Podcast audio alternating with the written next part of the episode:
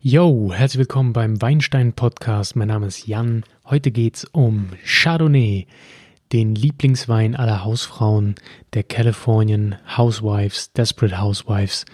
Was hat es damit auf sich? Warum ist Chardonnay so beliebt? Warum hat er vielleicht wieder ein Comeback? Warum geriet er in Verruf? Und warum ist das so eine interessante Rebsorte in einem Podcast zu behandeln? Ähm, darum geht's heute. Wir schauen uns an, was sind die verschiedenen Macharten des Chardonnays, denn die sind sehr, sehr unterschiedlich. Und gucken mal, was die drei Varianten auf Lager haben, die ich so hier zum Trinken heute parat habe. Insofern viel Spaß und Prost!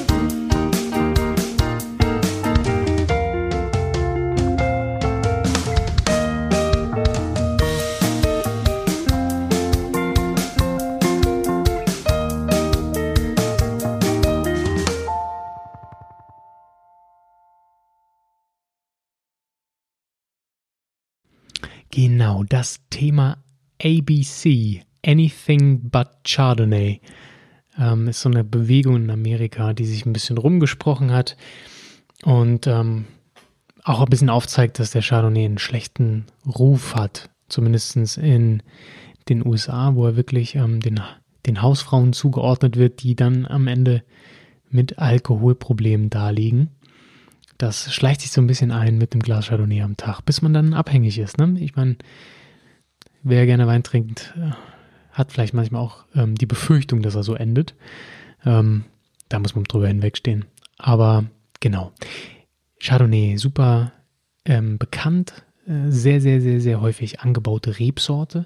Und das hat auch einfach damit zu tun, dass das so eine sehr neutrale Rebsorte ist. Ähm, man sagt auch, es ist der ja, die Winzerrebsorte, denn das ist, Chardonnay ist so neutral, damit kann man so viel machen im Keller, am Weinberg, ähm, in die diversesten Richtungen. Ob man den jetzt total in Eiche äh, ausbaut oder sehr, sehr, sehr reduziert, ähm, kann man sehr unterschiedliche Stile entwickeln und der wächst auch überall. Chardonnay wächst wirklich, also ob es super heiß ist oder richtig kühl, der wächst bei uns im Chablis, der wächst aber auch ähm, in Kalifornien, wie gesagt, Napa Valley, wo, wo es ordentlich Temperatur kriegt. Ähm, der wächst überall und schmeckt dementsprechend auch sehr unterschiedlich. Und das macht den Chardonnay so spannend.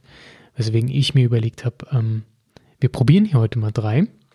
Ähm, drei sehr unterschiedliche Chardonnays, nämlich auf der Instagram-Seite @weinsteinpod könnt ihr euch die mal angucken, die drei. Ich habe mich entschieden für einen Chablis, ganz klassisch dann einen Wein aus dem Mâconnais und letztendlich noch für natürlich einen kalifornischen Chardonnay Dark Horse heißt das gute Ding.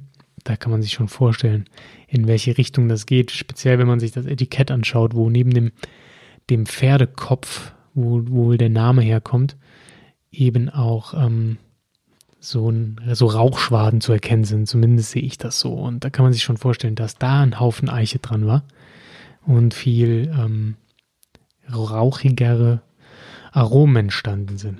Genau. Grundsätzlich muss man sagen, wie gesagt, sehr neutrale Rebsorte. Wenn man den Wein in kalten Anbaugebieten antrifft, ähm, wo er dann vielleicht auch noch im Stahltank gegärt wurde und nicht im Holz, findet man Zitrusnoten, Apfel, dann vor allem grüner Apfel, so Richtung Granny Smith, Birne, aber auch eher so unreife Birne. Ähm, vielleicht so eine Ananas, die man frisch aufschneidet, wo man auch ordentlich dran zu kauen hat. Ähm, und umso wärmer es wird, umso reifer wird die Ananas. Dann finden wir auch Passionsfrucht, Feige, vielleicht Pfirsich definitiv. Ähm, und die, die Zitrusfrüchte werden auch mehr, ein bisschen exotischer, ein bisschen Grapefruit. Umso wärmer das, dann, das Ganze wird. Wir haben auch gerne mineralische Noten drin, so nasser Stein, wenn ich an Chablis denke. Wenn wir mal gucken, ob der hier das auch hat. Ähm, dann die Schale von Zitronen, ein bisschen Sellerie vielleicht. Ähm, und umso wärmer es wird und je nachdem, wie er vergoren wurde und ob er vielleicht ähm, im Barrik lag, dann kommt natürlich schnell Vanille dazu. Ähm, wir haben vielleicht so ein bisschen was von Wachs, von Bienenwachs, ein bisschen, ähm, bisschen honigartigere Noten, aber auch Apfelblüten, also auch ein bisschen floralere Elemente. Dazu ist der Wein in der Lage. Wie gesagt, super neutral, kann aber ganz viele Richtungen gehen. Ähm, ja, die Eichennoten habe ich schon angesprochen, kommt auch gerne vielleicht mal so Karamell raus. Ne? Die ganzen Früchte werden eher als gebackene Früchte interpretiert. So eine Creme Brûlée kann man gerne mal schmecken. Und ja, und je nachdem, wie der gemacht ist, empfiehlt sich dann natürlich auch, dass man ähm, verschiedene Temperaturen nimmt, um ihn zu servieren. Generell sollte man sagen, dass ein ungeeichter, also ein Wein, der nicht im Eichenfass lag, ein bisschen kälter serviert, so um die 9, 10 Grad. Und aus der Eiche vielleicht so 12. Ähm, und auch die, die Säure richtet sich natürlich an den Breitengraden auch ein bisschen, wie viel Sonne denn die Trauben abbekommen. Ähm, und umso mehr Hitze die abkriegen, umso, ja, umso weniger, umso geringer ist normalerweise die Säure, wohingegen kühler angebaut und ohne Eichenholz-Einfluss meist höhere Säure hat. Genau. Was total spannend ist, ähm, wenn man sich fragt, warum macht man denn einen Eichenfass und was hat es denn mit diesem Hausfrauenwein auf sich? Ähm, generell kann man sagen, gibt es so zwei sehr unterschiedliche Stile des Chardonnays. Ähm, ich habe hier in meinem Glas jetzt den, den Chablis eingeschenkt. Der ist zitronengelb, aber blass. Und was man zu Chablis sagen muss, das ist eine Region Frankreichs, die gehört offiziell zu Burgund, ist aber wirklich ähm, einige hundert Kilometer weit weg vom Burgund und zwar in nördliche Richtung. Da wird nur Chardonnay angebaut und zwar auf eine spezielle, sehr eigene Art und Weise. Ist jetzt kein Hexenwerk, aber es ist eben schon anders, als man das kennt. Aber zuerst mal riechen wir mal in den Wein rein. Mhm. Und hier kommen noch ganz klar die Noten von so nassem Stein durch, ähm, ein bisschen flintig. Das, was ich eben schon angesprochen habe, was leicht ähm, typisch ist für Chablis. Das hat ein bisschen auch damit zu tun, dass der auf ähm, Kalksteinböden wächst. Das Chablis ist ähm, bekannt für die Kalksteinböden. Das ist, macht sehr mineralische Weine. Und das riecht man hier deutlichst. Ähm, ich finde, da riecht man noch so ein bisschen Birne durch. Und zwar so eine noch harte Birne, wenn man die gerade schält. Ups, jetzt bin ich mit dem Glas gegen das Mikro gestoßen. Ähm, leicht vegetabile Noten, also dieses Sellerie, leicht Blumenkohl-Ding kommt da durch. Ich finde den, dafür, dass das 2015, ähm, von 2015 ist, finde ich den relativ verhalten. Ähm, ist wirklich dieser mineralische Touch, der da durchkommt. Fruchtig rieche ich kaum was, leicht zitronig, ja. Welcher Weißwein hat das nicht so ungefähr? Ähm, die Birne kommt durch, aber auffällig ist wirklich das Flintige, ähm, dass, dass das so riecht wie nasser Stein halt, ne? Wenn es gerade frisch auf den Stein regnet. Ja, aber ähm, am Gaumen ist das vielleicht nochmal ganz anders. Und deswegen würde ich sagen, probieren wir mal einen Schluck.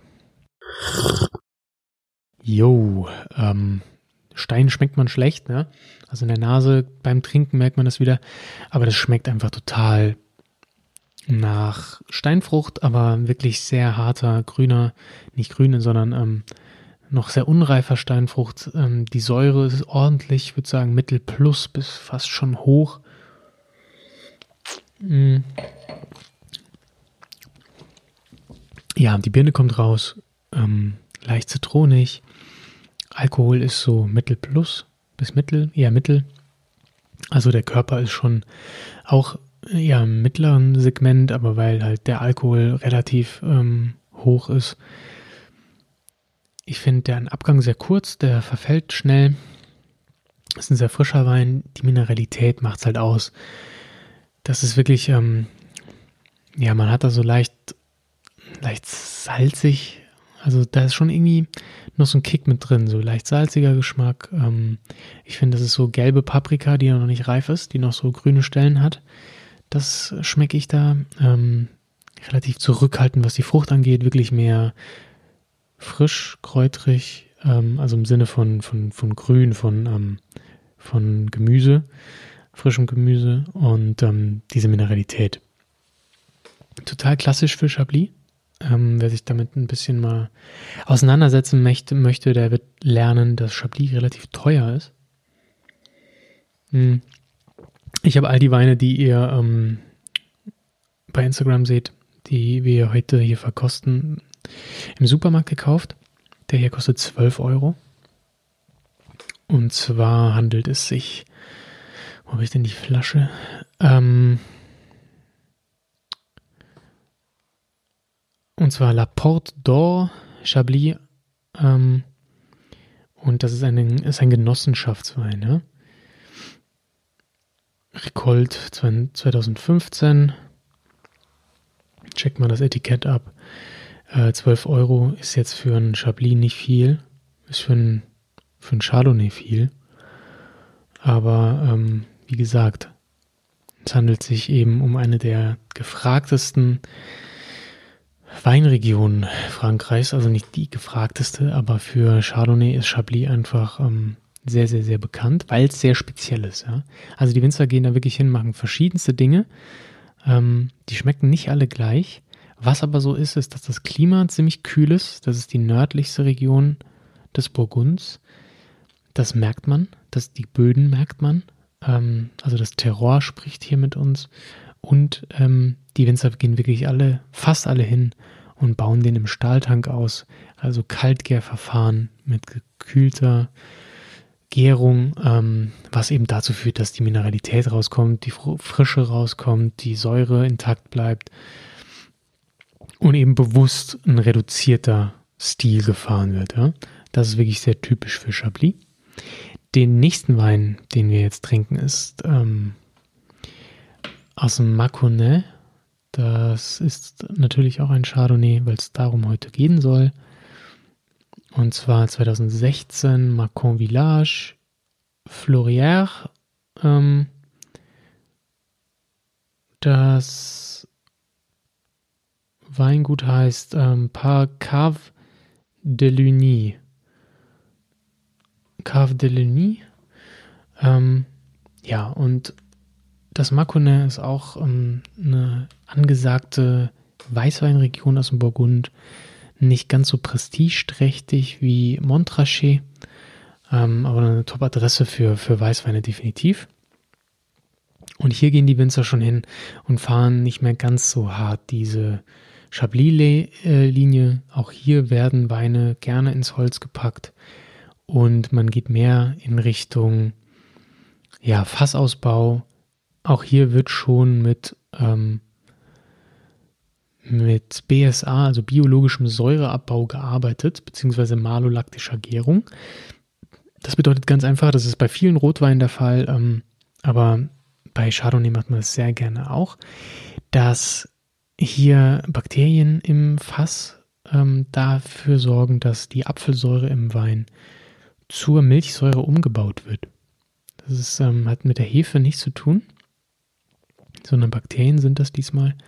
Und zwar Önococcus öni. Ähm, die machen dann die Milchsäure in den Wein, was dazu führt, dass wir total buttrige, karamellige, sahnige Noten in den Wein reinbekommen, die einfach von dieser Milchsäure herkommen, was den Wein ein bisschen weicher macht und vielleicht erträglicher für den einen oder anderen, der Probleme mit Säure hat. Also richtig schön butterige Weine, die sind wirklich, also wie gesagt, Mâconnais, Meursault, im Napa Valley sieht man das ganz viel und oft in den, in den warmen Klimata, weil sich das mit der eh schon relativ geringeren Säure warmen Klimata Chardonnays gut ergänzt. Ich würde auch sagen, ähm, fackeln da gar nicht lange, sondern probieren wir, ob das denn hier auch der Fall ist. Und zwar, ja, helles Zitronengelb und wir halten mal die Nase rein. Mhm, okay, schon mal eine ganz andere Note. Ähm, hier kommt der nasse Stein eben nicht so durch. Wir haben eine relativ helle Nase, viel grüne Frucht, ja. Ein bisschen grasig finde ich den. Ähm, also nicht frisch gemähtes Gras, sondern eher so ein bisschen Heu, viel Apfel, Grapefruit ist drin. Ähm, zwar so, wenn man die frisch anschneidet, ne, was einem da so ins Gesicht strömt sofort. Das rieche ich total. Apfel ist gar nicht mehr so grün, da geht schon in die gelbere Richtung, bisschen Mirabelle. Aber ich habe keinen Holzeinfluss, ehrlich gesagt, rieche ich daraus. Ähm, entweder gut versteckt oder vielleicht war der hier gar nicht im Holz, was natürlich sein kann. Die sind ja nicht darauf festgenagelt, das zu machen. Ähm, aber ich rieche jetzt auch keine karamellige Note. Insofern denke ich auch nicht, dass da jetzt richtig auf, ähm, dass da richtig die Butterschiene geschoben wurde. Riecht für mich eher wie ein frischer, ähm, grüner Chardonnay, der aber eben wärmeres Klima abgekriegt hat. Aber das finden wir jetzt raus, indem wir mal einen Schluck trinken können. Ja, und wie so oft bestätigt sich der Geruch am Gaumen. Ähm, ich würde sagen, kein Holz. Das ist äh, schon eine eher so apfelsäurigere Nummer, mittlere Säure, nicht so sauer wie der Chablis eben. Total trocken, Alkohol ist Mittel, Körper auch Mittel durch den Alkohol, ähm, Abgang ist Mittel minus, würde ich sagen. Schön fruchtig, apfelig, ähm, aber mehr Zitrus. Ja? Ich finde, da ist noch eine leichte florale Note drin, Holunder. Keine Grapefruit, die kommt hier, finde ich, nicht raus, was mich ein bisschen wundert, aber so eine Zitrusnummer ist drin. Ähm, leicht Paprika, wie vorhin beim Chablis, ähm, aber nicht so unreif, sondern eher gelbe Paprika. Ich finde allerdings, fehlt, mir fehlt ein bisschen Aroma. Ähm, mag dran liegen, dass der ich glaube, der hat gekostet 8 Euro. Moment, ich muss mal am Kassenzettel schauen. So, und zwar Macon Village. 7 Euro. Jo, ist natürlich auch ein Preisunterschied. Ähm, zum einen, weil das eben nur ein Ortswein ist. Ähm, zum anderen, weil ähm, Chablis einfach teurer ist als Maconnais. Und ja, auf jeden Fall ordentlich, leckerer, leckerer Chardonnay. Total guter Essensbegleiter, finde ich, weil der ähm, wirklich relativ schön fruchtig ist, aber nicht irgendwie überladen mit Aroma und weil die Säurestruktur ordentlich ist, ja, den kann man gut ähm, zu dem typischen Hühnchen, äh, Salat, was auch immer, ein bisschen ähm, vielleicht, ja, so, so, so ein, so ein bisschen kräftigerer, weißfleischiger Fisch, passt da auch zu echt nett. 8 Euro für einen Franzosen kann man machen. Finde ich, finde ich gut. Ähm, aber ja, trifft jetzt gar nicht mal so in die Kerbe rein, die ich mir erhofft hatte. Ich dachte nämlich vielleicht, hey Marcone, da haben sie vielleicht ein bisschen Fass. Das ist vielleicht so eine sehr ausgewogene, leicht buttrige Nummer. Ähm, aber nee, ist wohl Stahltank. Aber trotzdem anders als Chablis, weil eben die Mineralität nicht da ist. Ja? Das ist wirklich eine Frucht, Fruchtbombe. Und jetzt wird es halt spannend, weil wir uns jetzt den Dark Horse angucken aus Kalifornien. Der kostet auch 7 Euro. Und das lässt schon vermuten, dass das eher so ein massenproduzierter ja, Hausfrauen-Chardonnay ist, der wahrscheinlich total krass nach Holz schmeckt. Ähm, die Farbe ist helles Goldgelb. Das verrät schon so ein bisschen, dass der vielleicht wirklich ähm, Eiche gesehen hat. Ähm, was macht man da? Ich habe ja schon erklärt mit der Milch, ähm, mit der Milchsäure die Sache, ähm, also die malolaktische Gärung bzw. biologischer Säureabbau. Was auch gerne gemacht wird und viel gemacht wird bei Chardonnay, ist, dass man ähm, mit Batonnage arbeitet. Ja? Da wird die Hefe im Fass aufgerührt. Das ist die abgestorbene Hefe schon. Die wird dann nochmal verteilt und dazu wird ähm, etwas Resthefestoffwechsel angeregt, denn die Hefe ist nicht nur dazu da, dass sie ähm, den Alkohol aus Zucker herstellt. Nein, ähm, wir haben ja auch noch einen anderen Stoffwechsel, der dazu beiträgt, dass der BSA ein wenig besser vonstatten geht. Ja, dazu sind Bakterien auch noch nötig. Das hilft dann, ähm, um den Wein haltbarer zu machen. Daher kam das eigentlich, dass die Winzer früher die Hefe aufgerührt haben, um den Wein einfach haltbarer zu machen. Außerdem kommt dadurch einfach ein cremigerer Geschmack zustande. Der wird ähm, ja leicht hefig schmeckt er auch. Man sagt auch, dass der Surly hergestellt wird auf der Hefe. Kommt so ein leichter Autolyse-Charakter hinzu. Das ist, wenn die Hefe sich auflöst. Muss man ein bisschen aufpassen. Ähm, das ist mikrobi mikrobiologisch nicht ganz ungefährlich. Der kann auch kippen dann. Aber die Winzer wissen meist schon, was sie machen. Auf jeden Fall sorgt das dafür, dass der hefiger schmeckt, dass der buttriger, cremiger wird. Ja? Und grundsätzlich kann man davon ausgehen, dass solche Chardonnays, die eben diese Nummer, diese total cremige Nummer fahren, dass die sowohl im Fass waren als auch äh, BSA und Batonnage erfahren haben. Und ganz ehrlich gesagt, der Dark Horse, der riecht auch schon so. Ähm, aber erstmal den Riecheinspieler, bitte.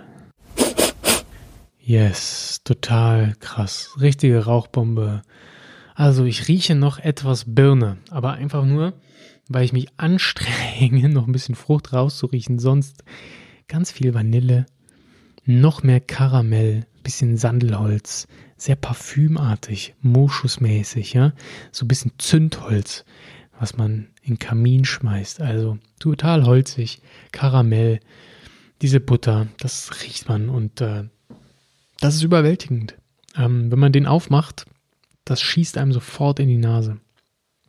Ich würde wetten, wenn man im kleinen Zimmer sitzt und reißt die Flasche auf, dass jeder in dem Zimmer das riecht. So stark finde ich das. Spätestens, wenn man in, ins Glas eingießt, dann erschlägt einen dieser Duft. Ähm, grundsätzlich nicht verkehrt, wer es mag. Es halt wirklich super aromatisch. Wer sagt, ich trinke, ich möchte einen Wein, äh, den ich auch richtig krass schmecke, der nimmt sich den. Ähm, das haut einen auf jeden Fall um vom Aroma her. Und ich würde sagen, gucken wir mal, ähm, ob der am Gaumen mithält, weil wenn er so intensiv in der Nase ist, dann fragt man sich, wie schmeckt das denn dann? Da führen wir jetzt raus. Jo, äh, schmeckt natürlich nicht ganz so, muss man ganz ehrlich sagen. Hm. Ich trinke noch einen Schluck, weil ich mir nicht sicher bin, ob der denn überhaupt trocken ist. Könnte nämlich auch noch Restzucker haben weil er wirklich, ähm, weil der, weil der aber wenig Säure hat. Ja? Also man muss sagen, die Säure ist fast schon niedrig. Ähm, Alkoholgehalt ist Mittel plus. Der Körper ist Mittel plus durch diese, diesen Holzeinfluss. Ist das wirklich so, so ein volles Mundgefühl, das man da hat. Ähm, da vom Fass kommt ja auch gern noch so ein bisschen Tannin auch in Weißwein rein. Ähm, auf jeden Fall sehr volles Mundgefühl. Abgang ist Mittel bleibt nicht so super lange hängen, was ein bisschen verwundert vielleicht. Aufgrund der heftigen Aromen. Aber ja, ich bin mir nicht sicher, der ist so weich im Mund. So weich, äh, dass ich nicht ganz sicher sein kann, ob der wirklich ganz trocken ist. Ich habe mal gegoogelt online, gab es den auch mal als feinherb oder halbtrocken? Hm. Auf der Flasche steht nichts drauf, insofern kann ich dazu nichts sagen. Aber äh, ja, krass. Ich finde auch jetzt am Gaumen kommt Apfel und Birne durch.